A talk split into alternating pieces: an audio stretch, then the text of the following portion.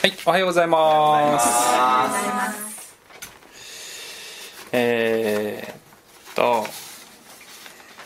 アブラハム契約のシリーズを話しています。ついに11回目まで来てしまいました。今日は割礼というテーマで話をしますけれども、最初に言っておくと、ちょっと今日はね、小難しい話になりますね。割礼、割礼ってちょっとですね、いつも難しいかもしれないけど、えー、割礼の話はちょっと小難しいので、あの、サクッとこう、かじって先に進もうかと、すごく思ったんですけど、でも、割礼って旧約聖書でも新約聖書でもすごい大きいテーマなんですよね。で、それがわからないと聖書読んでもよくわからない部分があったりするので、えーやはりきちんと学んでおいた方がいいのかなと思って、えーちょっとですねあの硬い部分もあると思いますが、えー頑張って聞いてください。でこの絵は後で出てきますけども心の割礼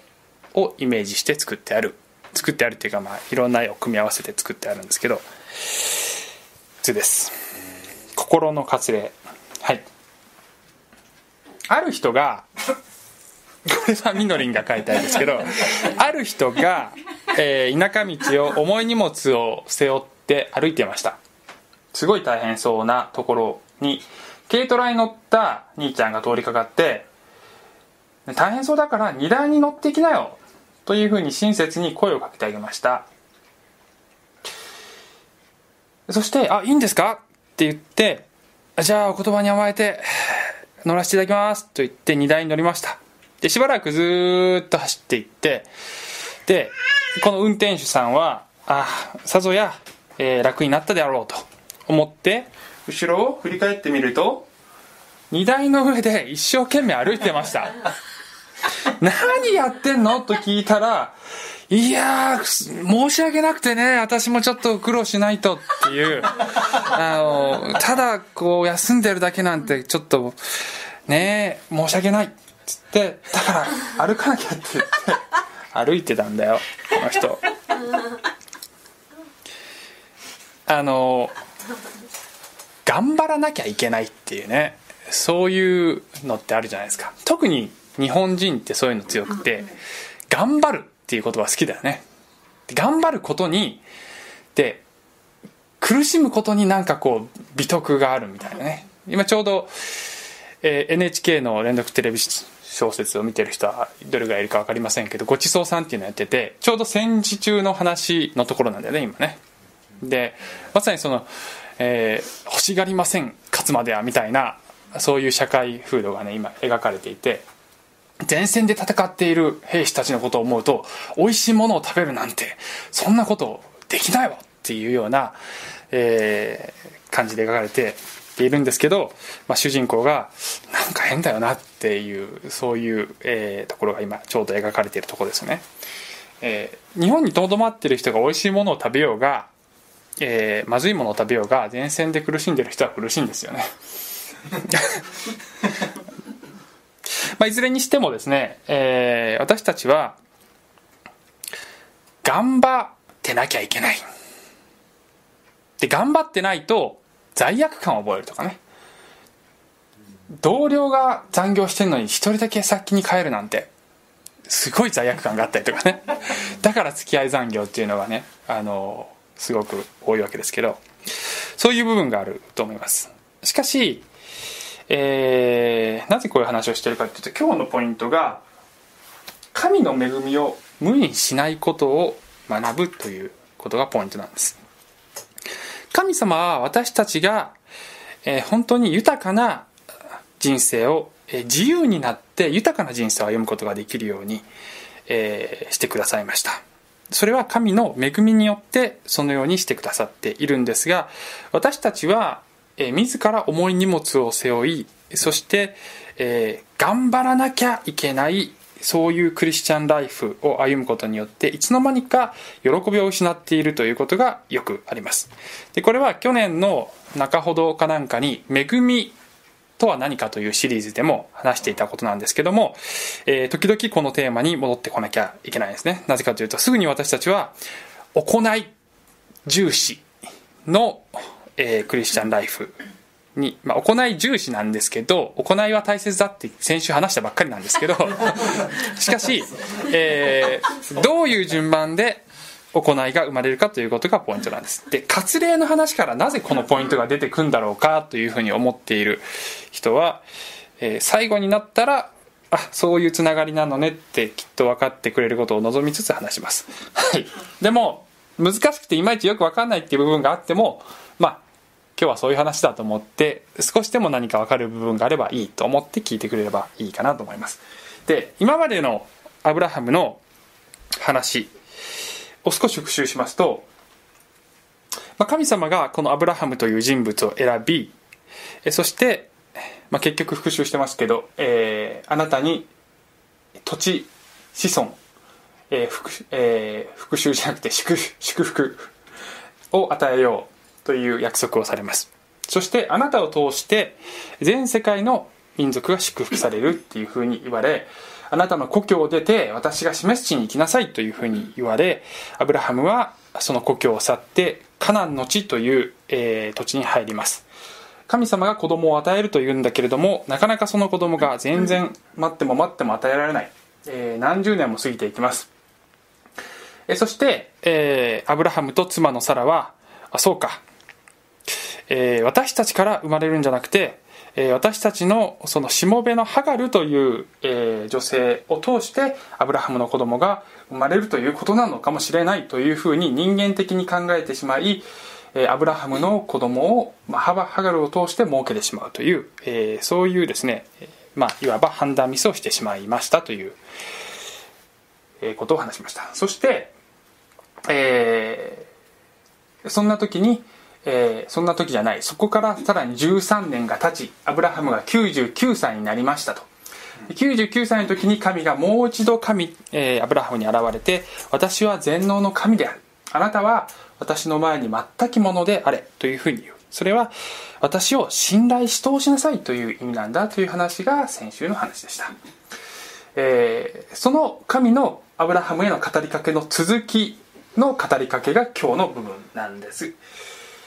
えー、でこの部分で神様がアブラハムにあなた方は割礼を受けなさいという話をします。で、えー、出てきますけども割礼というのは、えー、男性の前の部分の包皮を切り取るという儀式のことです、えー、じゃあ、え聖書の言葉をエチ君読んでいただけますか？はい。創世紀17章9節から14節。ついで神はアブラハムに仰せられたあなたはあなたの後のあなたの子孫と共に、世々にわたり私の契約を守らなければならない。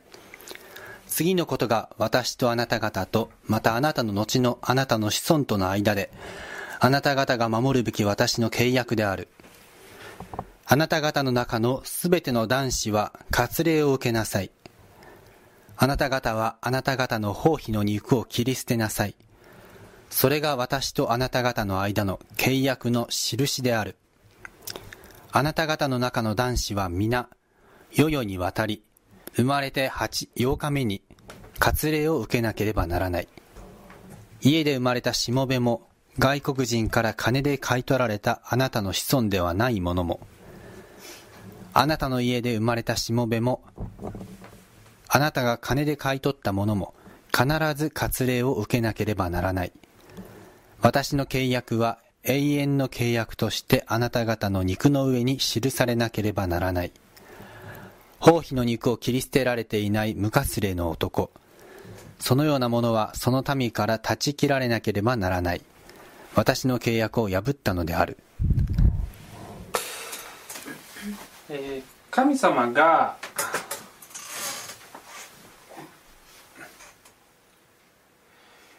アブラハムとの契約の印として割礼を受けなさいって言うんですよね。で、えー、生まれて8日目に割礼を受けなさい。というふうに12節に書いてます。で割礼というのはあの実はユダヤ人だけではなくてあの他の、えー、民族部族にもあったんですけども主には大体ですね成人した時とかあるいは結婚する前とかえーそういう時に、まあ、通過儀礼としてするんですよね。で生まれて8日目にこの民族のアイデンティティとして割礼をするっていうのはユダヤ人の特徴特徴特殊な部分なんです。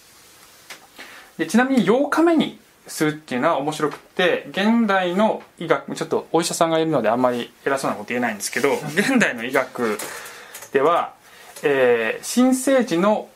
その免疫力がピークに達する日が8日目なんだそうです、ね、この時代衛生とかねあのウイルスとか菌とかそういう概念が全くない時代に神様が8日目にしなさい。き血液の凝固も早いそうですね。へ合ってるかな？お医者さんがいるまあ、まあそういうふうに言われてます。調べるとね。えそしてえ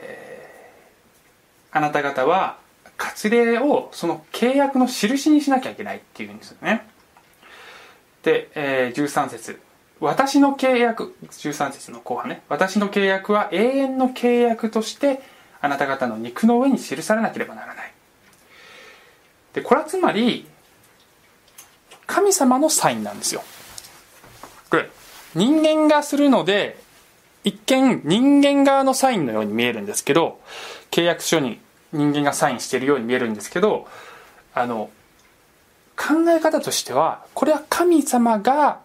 人間というその、えー人間の体という契約書の上にしたサインであってあなた方はそのサイン私のサイン付きの契約書をしっかりと持っとけっていうそういうふうに捉えるべきところだと思います。なぜかというとこのアブラハム契約っていうのは以前も学びましたけども変無契約もしくは無条件契約と言われていて神が一方的に一方的な恵みとして与える契約なんです。ですから14節を見ると、えー一見ですね包皮の肉を切り捨てられてない無活霊の男そのようなものはその民から断ち切られなければならないその契約を破ったのであるっていうふうに書いてあるので一見全然無条件じゃないじゃん条件付きじゃんっていうふうに見えるんですがこれはあなた方がその契約書をしっかりと持ってなければ私のサインをしっかり持っていなかったらそれはあなた方が契約の中に入ってないことになっちゃうよというふうに捉えるべきだと思います。これはこの時点では立法ではないっていうことなんですね。でなぜこの立法ではないっていう言葉を今言ったかというと印か立法かっていうこの対比が実は重要なんです。でここでですね、えーこの神様の、えー人間の歴史における契約の、えー仕方というか、えー神の契んなんていうの？神様の契約の計画。がどういうふうに進んでいるかということを図でちょっと表したいと思うんですねで神様は契約を結ばれる神なんですね。聖書の神は人間と契約を結ぶ神でそれは、えー今からここにいくつかの契約が出てきますけどもここに出てるだけではありません。他にも実は契約があるんですがここに出てるのが、まあ、非常に重要な部分であるということで出していきます。まずアブラハム契約という契約。これは先ほど言った通り変無契約でその割礼は印として与えられます。ちなみにアブラハム契約の前にも神様がノアという人と結んだノア契約というのがあるんですがそこでも印がありました。その印は何だったか知ってる人？レインボーレインボー虹です。虹という印がありました。全ての契約に印があるわけではないんですが、えー印がある契約もあるんです。でアブラハム契約の印は割礼だ。それが神のサインだ。神が必ずこの約束を守るというその証拠だっていうことです、さて、えーそれから約500年後ぐらいに神様はモーセというリーダーを通してイスラエルの民全体とモーセ契約っていうのを結ぶんですよ。でこれはまだ私の話の中で全然出てきてない部分なので、えーちょっと分かりにくいかもしれませんがイスラエルの民に神様は立法という613の項目からなる、えー規定を与えます。でその立法の規定の中には今今でいうところの民民法的なものから儀式的な宗教的なものからそして道徳法つまり盗んではならないとか、えー、嘘ついちゃいけないよとかそういった道徳的なものから全部を含めて613あるというふうに言われてますがその規定の一つとして割礼っていうのがあるんです。つまりユダヤ人にとってはこの割礼っていうのはまず第一にアブラハム契約で与えられた民族としてのアイデンティティでありさらにその上に追加としてこの法立法としての割礼をしなさいという命令が加わったんです。ここまで OK? それでしかしこのモーセ契約っていうのは、えー、返務契約に対して総務契約と言われていてあなた方がこの法律を守ったら私は大いにあなた方を祝福しよう。だけど、えー、この法律を、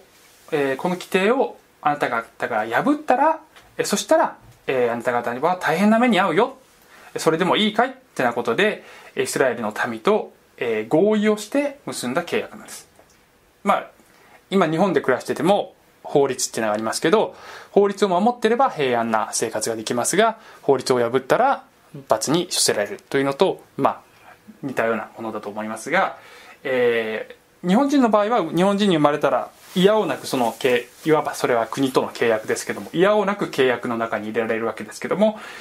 神様はこのイスラエルの民と合意をしてこの契約を結ぶわけですよね。そしてイスラエルはえー、イスラエルの民は OK って言ったんだけどこの立法を破りまくっちゃうわけです。で散々神様からいろんな裁きを食らっては「あ神様ごめんなさい破っちゃいました」って言ってで一回立ち返るんだけどまた破ってまた「神様ごめんなさい」ってやってっていう歴史をひたすら繰り返してるのが旧約聖書のほとんどの部分な感じ。そう。しかしこれはですね、えー、やがて終わるべき契約なんですよねでそれが終わるのがイエス・キリストが来た時に、えー、イエス・キリストがこの立法人間がどうしても完全には守ることができないこの立法をイエスが完全に守りつまり神様の正義の基準に完全に、えー、達するそういう生活そういう生き方をしかつ私たちが立法を守れずに罪を犯してしまうその罪の罰の身代わりとして十字架にかかったことによってってイエス様は立法を成就したというふうに聖書に書かれている、イエス様は私が立法を成就するんだ。立法を廃棄するんじゃない。立法は完成するんだ。私によって。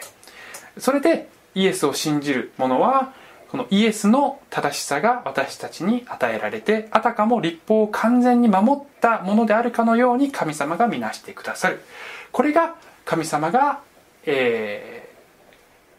人間と結ぶ新しい契約なんだ。ということがこの新しい契約が訪れる前から旧約聖書のの中にすでに予言されているわけです。でこのイエスからイエスがもたらしてくださった新しい契約も変無契約でありこれは神による一方的な契約なわけです、えー、そこには神様の恵みがあってそしてそれ以降立法は無効になった。で立法の文字に書かれた立法が無効になった代わりに私たちの心にはイエスを信じる者の心には精霊という、えー、ガイドが与えられてその精霊が神様のその立法の精神である神を愛し人を愛するというその精神を行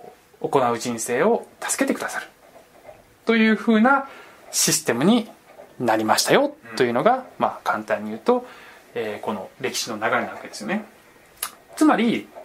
えー、ユダヤ人にとっては、うん、どういう言ったかユダヤ人にとっては割礼というのはまずアブラハム契約の、えー、印であり、えー、モーセ契約の立法だったんですけどもモーセ契約はなくなったので立法ではなくなったんです。しかしここが難しいとこなんだけどね。ユダヤ人は、えー、民族のアイデンティティとしてはアブラハム契約がずっと続いてるんです。アブラハム契約は廃棄されてない。あ成就もしてない。なので、えー、イエス・キリストを信じたユダヤ人でも今も割礼を受けるんです。立法としてではなく神様の約束の印として割礼を受ける。ここまで OK? それでで重要なのはこの全ての契約は神とユダヤ人との間の契約なんですよ。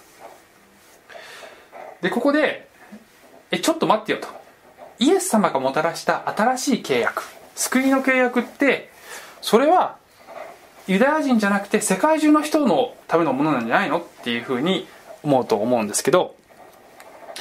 えー、それはですね図と図にするとこういう形になってるんです。神様がユダヤ人と交わしたその契約が違法人に、祝福をこう流していく契約。そこから派生してくる契約。だっていうことなんですよ。でこういうふうに違法人に派生したって最後にちょこっと書くとまるで、えー、なんかおこぼれに預かったようなあのおまけみたいな感じに見えるかもしれませんがもともとそうなるように神様が計画しておられたということがアブラハム契約の中でわかるんです。神が最初にアブラハムに約束したのが地上の全ての民族はあなたによって祝福されるというふうに約束した。それがここで成就しているんですよっていうふうな図になってるわけですね。でもう一つ、えー、ですからこの図を見ても分かるように割礼という儀式は違法人にとっては、まあ、直接的には何の関係もないわけです、うん、でしょ？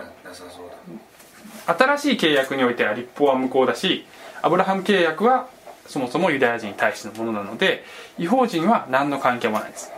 それがまず一つ覚えておいてほしいことでもう一つここで重要なのは、えー、いろいろ立法があったりいろんなことがあったんだけど救いの方法神が人を救う方法っていうのはどの時代も信仰と恵みによるっ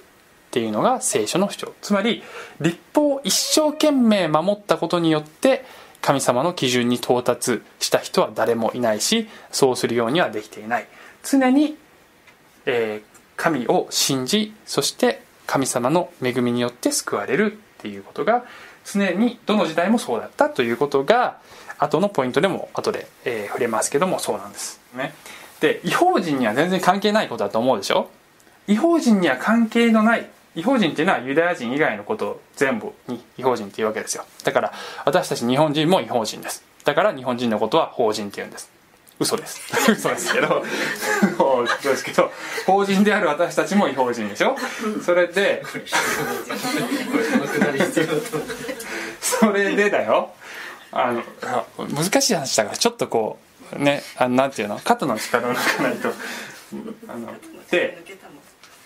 抜けた抜けたの抜けたでしょ？私は抜けた。で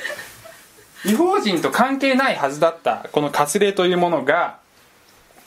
この新約時代に入ってからこの使徒の働きというですね聖書の箇所があるんですがこれはイエス様が地上を去ってから、え、弟子たちがこのイエス様の福音を述べ伝えていくその、え、過程を描いた、え書なんですね。使徒の働き。あるいは使徒行伝というふうに呼ばれてます。でその中でその使徒の働きの後半はパウロという人が、え、主に主人公的な存在になってパウロが違法人に伝道していく宣教していく、え、その過程が描かれているんですが、えー、違法人に宣教していく中でですね、えー、こういうシーンが出てくるんですね。ある人々がユダヤから下ってきて下ってきてっていうのはつまり違法人の住んでいる土地の方に、えー、そのクリスチャンの福音のその発生した福音が生まれたユダヤ地方もっと言えばエルサレムから来たっていうんですね。であの東京から田舎に行く時っていうのは下りっていうでしょ。だからまあユダヤあるいはエルサレムはいわばこの時代総本山的なねあの立場になってるから下ってきてっていう言葉になります。である人々がその中心地から来て兄弟たちにっていうのはこれはクリスチャンになった違法人にっていう意味ですけどモーセの慣習に従って割礼を受けなければあなた方は救われないと教えちゃったわけですよ、えー、ああいいねその反応、うん、ええって言ってほしい。そうでパウロやその仲間のバルナバと彼らとの間に激しい対立と論争が生じたと。でパウロとバルナバとその仲間のうちの幾人かがこの問題について人たち人たちというのはイエス様の直接の弟子たちだった人たちですけどいや長老たち、まあ、その霊的なリーダーたちがエルサレムにいるのでその人たちとあら話し合うためにエルサレムに登ることになった。で今度は「登る」って書いてあるでしょ？登ることになった、えー、エルサレムで会議が開かれてどうすれば人は救われるのか？っていうことがもう一度ここで議論になるわけです。でこの、えー、割礼をしなければいけないって言ってる人たちは、まあ、割礼派もしくはユダヤ主義者っていうふうに今で言うと言うんですけどもこの人たちがいやいや立法を守んなきゃいけないんだよっていうふうにイエス様は立法を終わらせられたのにイエス様を信じてもなお立法が必要だというふうにこう言うわけですよね。で以前も言いましたけども聖書の最も中心的な、えー、教えは神の恵みのみよって信仰のみによって救われる。でこの最も重要な部分がここでものすごい危険にさらされてるわけです。その行いが必要になるっていうね。救われるために頑張んなきゃいけないというふうに教える人が出てきてあわよくばその人たちの議論が勝ってしまっていたらもうその後の、え時代はずっとそのルールが続いてしまうようなところだったわけですよね。しかしそこでその危険性に気づいたパウロたちが、えー、違うと言ってそして、えー、結局そのエルサレム会議の、えー、結論はやはり救いに救いというのは信仰と恵みのみによる、えー、立法ではないという結論が、えー、出されるわけですしかしそういう結論が出された後もこのユダヤ主義者っていうのは常にはびこっていてえこのパウロが述べ伝える違法人のいろんな教会に潜り込んでは立法が必要だというふうに教える。でそれはですねパウロのその手紙の中で、えー、よく偽教師たちというふうに呼ばれて批判されています。違うと。間違った教えだと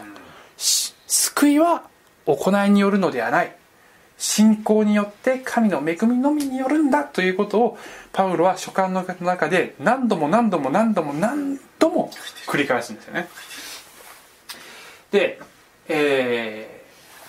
ー、それを踏まえて、まあ、どういうふうにパウロが言ってるかっていうのを見ていきたいんですけどじゃあ割礼というものは何なのか。で割礼っていうふうに新約聖書の中に出てきたらまあ立法という言葉を象徴した言葉として使われている場合が結構多いですね。だから、まあ、割礼はほぼ立法と同義語と捉えてもいい部分が多いと思います。あるいは、えー、違法人の我々にとっては行いっていうふうに言ってもいいかもしれません、えー、それはまず救いの条件ではなくて義とされたことの証神様が正しいものだよと認めてくださったことの証として受けるんだということです。ローマ人への手紙にはアブラハムがどのようにしてあごめんなさい。あ、えー、アブラハムについて言及されてるんですここはね。でパウロがアブラハムはどのようにしてその信仰が義とみなされたのでしょうか。割礼を受けてからでしょうか。またまだ割礼を受けてない時にでしょうか。割礼を受けてからではなく割礼を受けていない時にです。彼は割礼を受けていない時信仰によって義と認められたことの勝因として割礼という印を受けたのです。というふうにパウロは言ってるわけです。でさっき読んだその神様がアブラハムに、えー、割礼を受けなさいって言ったのは創世紀17章。でそれ以前の15章の時点で、えー、アブラハムは神を信じた。それゆえに神は、え、アブラハムを義と認められたっていう言葉があるんです。でそれをこのパウロは引用していてほら割礼の話が出る以前にアブラハムは義とされてるでしょ？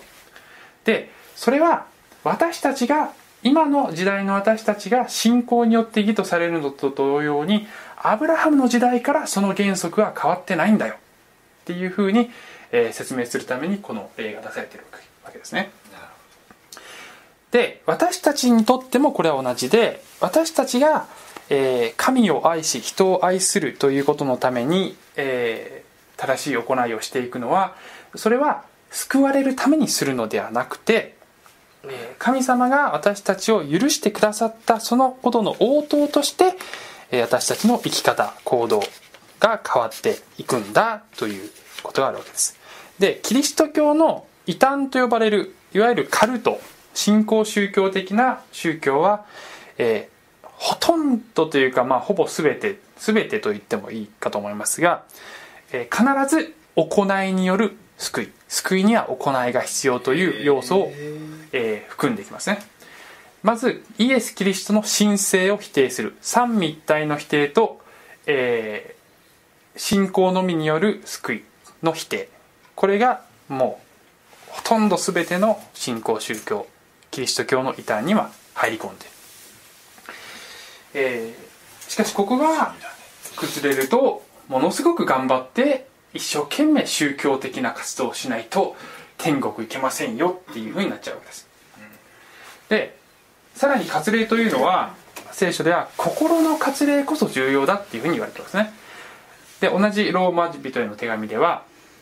パウロがこういうふうに表現してます。外見上のユダヤ人がユダヤ人なのではなく外見上の体の割礼が割礼なのではありません。かえって人目に隠れたユダヤ人がユダヤ人であり文字ではなくえー、御霊による心の割礼こそ割礼です。その誉れは人からではなく神から来るものです、うん、っていうふうに書いてあるんですね。えつまり、えー、割礼という外見のことはもちろん神様が命じられたことでユダヤ人にとっては大切なんだけれども心が伴ってなければ意味ないんだよ。っていうふうに言ってるわけです。でそれは新約聖書になって突然パウロが言い出したことではなくてパウロはえー、旧約聖書の中ですでにその、えー、神様のメッセージが実は込められていることを知っていたわけです、えー、旧約聖書に何度も出てくるんですが例えば「新明記」というところがあります。そこの30章にはこう書いてんですね「あなたの神主は」これは神様が、えー、まあイスラエルの民に向かって走っているメッセージなんですけど「あなたの神主はあなたの心とあなたの子孫の心を包む皮を切り捨ててつまり割礼ということです。心の皮を切り捨ててあなたが心を尽くし精神を尽くしあなたの神主を愛しそしてあなたが生きるようにされるというふうに言うわけです。つまり、えー、旧約聖書の時代から神様は体に割礼を受けるということはそれはすなわちそもそも心に神様が自分と素晴らしい契約を結んでくださった。その契約書を心に刻みつけることがまずあってその上で体に割礼を施すのでなければ何の意味もないんだ。というふうに言っている。で私たちにとっても私たちはイエス様との新しい契約に入れられたものですが私たちはこの割礼を体にする必要はありません。しかしえ、聖書は私たちは神の恵みによって救われ神様との契約に入れられたものなんだということを心に、え、刻みつけなさいということを言っているのだと思います。でだんだんとそうするとこの割礼のテーマが私たちとも少し関係があるということが分かってきてくれてるんじゃないかと思うんですけど今日のポイントをもう一回えー、繰り返すと神の恵みを無にしないことを学ぶっていうのは今日のポイントでしたね。で私たちにとっては行いにより救われようとする時に恵みが意味を失うっていうことを学ばなきゃいけないわけです。すなわちこれです。何のために後ろに乗せてるのか全く分かんない。っていうのがこれ神様の何何何？っていう感じなわけですよ。でガラテヤ人の手紙っていうのもこれパウロが書いてるんですけどもしあなた方がかつこれはですね、えー、このガラテヤの教会というところにさっき言った割礼派ユダヤ主義者っていう人が入ってきてつまりパウロが呼んでいる偽偽教師たちが入ってきてお前たちも立法を守れ割礼を受けろというふうに言ってきてガラテヤの人たちがそれに惑わされてそうかって思っちゃったわけですよね。それに対してパウロが何言ってんだと。そんなことを私が言った私が伝えた福音はそんなんじゃないぞ。っていうふうに言っていてで糾弾してるわけです。もしあなた方があの偽教師たちが言ってるみたいに割礼を受けて救いを受けようとするならそしたらキリストはあなた方にとって何の益もないのです。何のためにイエスが十字架についたのかわからなくなっちゃうぞ。でちょっと飛ばしますけど立法によって義と認められようとしているあなた方はすなわち行いにより救われようとしているっていうことですけどあなた方はキリストから離れ恵みから落ちてしまったのです。っていうことなんですね。でこれがなぜ重要かというと私たちクリスチャンにとっては 信仰と恵みと精霊の力によって私たちの行い生き方が変わっていかなければいけない、えー、原動力はそこなんです。しかしそこから生み出されないで行いだけが先行してしまう、えー、恵みを得るため救いを得るために、えー、頑張る。というような態度。あるいは精霊の力に頼らずに、えー、人間の瓦礫によって、まあ、肉の力っていうふうにねよく表現しますけど肉の力自分の頑張りによって、えー、この神様が要求している立法の要求に、えー、を満たすような立派な人生あるいは立派なクリスチャン生活を送ろう。っていうふうにするとどうなるかっていうとまず立法主義につながる。つながるっていうかそれそういうのを立法主義って言うんですよね。それ自体を立法主義って言うんです。でそうなると例えば奉仕方って書きましたけど教これはね本当日本の教会に多いんですが、えー、もう教会の仕事が大変すぎて大変すぎてってね。で最初は喜んでね頑張るんですよ。喜んで結構充実感があるんだけどやってるしもう大変すぎてどんどんね牧師とかからこれやってこれやってとかって言われてなんか最近疲れて疲れてきたな。なんか疲れでもな立派なクリスチャン立派な教会員であるために頑張んなきゃなと思ってやっているうちに今度は喜びが欠如。ね。喜びがなくなってきちゃう、ね、救われた喜び最初あったのに一生懸命頑張りすぎちゃってるうちになんか喜びがなくなってきちゃう。であるいは逆にな俺ってすっげえ頑張ってるっていう別の喜びが出てくるからね。俺頑張ってるすごいよ。俺立派だよっていう肉の誇りっていうんですけどが出てきちゃうんですね。で肉の誇りが出てくるとどうなるかっていうと俺あんな頑張ってんのになんであっちのあの人あんなに怠惰なんだろうな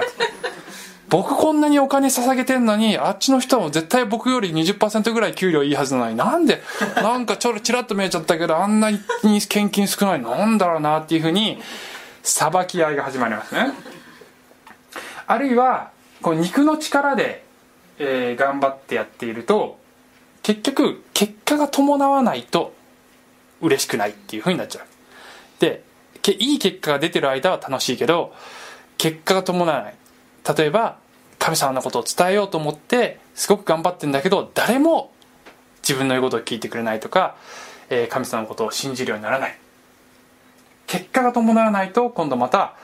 ああなんかすっげえ頑張ってんのよなんか全然結果出ないって言って疲れてきちゃう。でこれが生出しらしいのは私が昔そうだった。学生の時にねすっごい伝道したくて福音を伝えたくてまあクリスチャンのサークルに入ってたんですけどすっごい頑張ってたんだね。で最初はねすごい喜びがあって頑張ってたんですけどもうね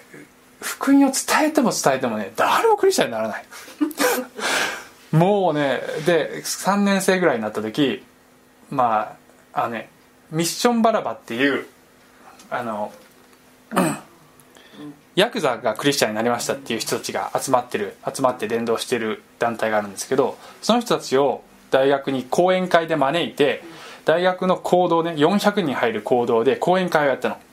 でね400人のその席が満員になったの。でクリスチャンの企画でねそんなに人が来ることないから普通。でうわーと思ってうわこれすっごいいっぱいクリスチャンねこうわーすごいぞと思ったら結局そこで救われた人はすごいあのねアンケートをするんだね。アンケートに「今日イエス様を信じる方はどうぞ丸してください」でアンケート見るとあの何人かの人が丸して「ああなんかクリスチャンになった」と思うでそういう人たちに電話をしてみるとあやっぱりいいですね みたいになるわけで。で結局すっごい頑張ってそんなでっかい催し物やったのになんか結果が全然なかったみたいになっちゃっって私の中でね。そこで僕は燃え尽きちゃったの。燃え尽き症候群って言うんですけど燃え尽きちゃってでそこであれ？なんか神様って本物？っていうふうになってそこからもう聖書そのものが全部信じられなくなってそこから私の長い長い 長い長い苦しみの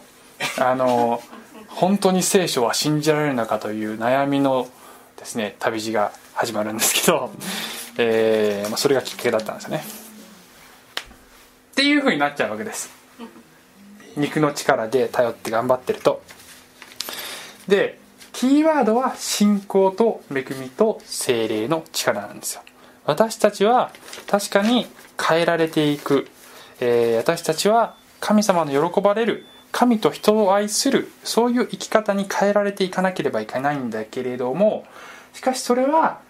自力ではない我力ではない肉の力ではないまた救われるためでもない。それは神様が恵みによって救ってくださったので私たちは、えー、自発的な思いとして行動が変わっていく。しかもそれは、えー、私たち自身からではなく精霊の思いによってそうなっていくということを忘れてはいけない。神の恵みを無にしないことを学んでいこうじゃないですか。最後にこの御言葉を読みます。しかし私には、えー、これもですねパウロが書いてるんですがしかし私には私たちの主イエス・キリストの十字架以外に誇りとするものが決してあってはなりません。この十字架によって世界は私に対して十字架につけられ私も世界に対して十字架につけられたのです。割礼を受けているか受けていないかは大事なことでありません。つまり行いが一番重要なもともとのことじゃないんだよ。大事なのは新しい創造です。私たちが作り変えられているかどうか。それが大事なんです。そこから自分の生き方が変わっていくんです。ということです。祈ります。愛する天のお父様。今日もう一度神様の恵みについて、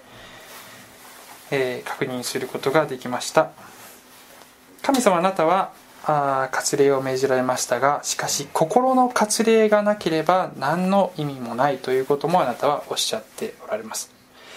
私たちはイエス・キリストの救いを受けあなたとのこの恵みの契約の中に入れられたというそのことをこのあなたのサインをハートに刻みつけているでしょうか。どうか神様今もう一度私たちが心に割礼を受けそして神と人とを愛する歩みを精霊の力によって恵みに、えー、促されて恵みから、え、突き動かされて、え、変わっていくことができますように。イエス・キリストの名前によってお祈りします。アーメン。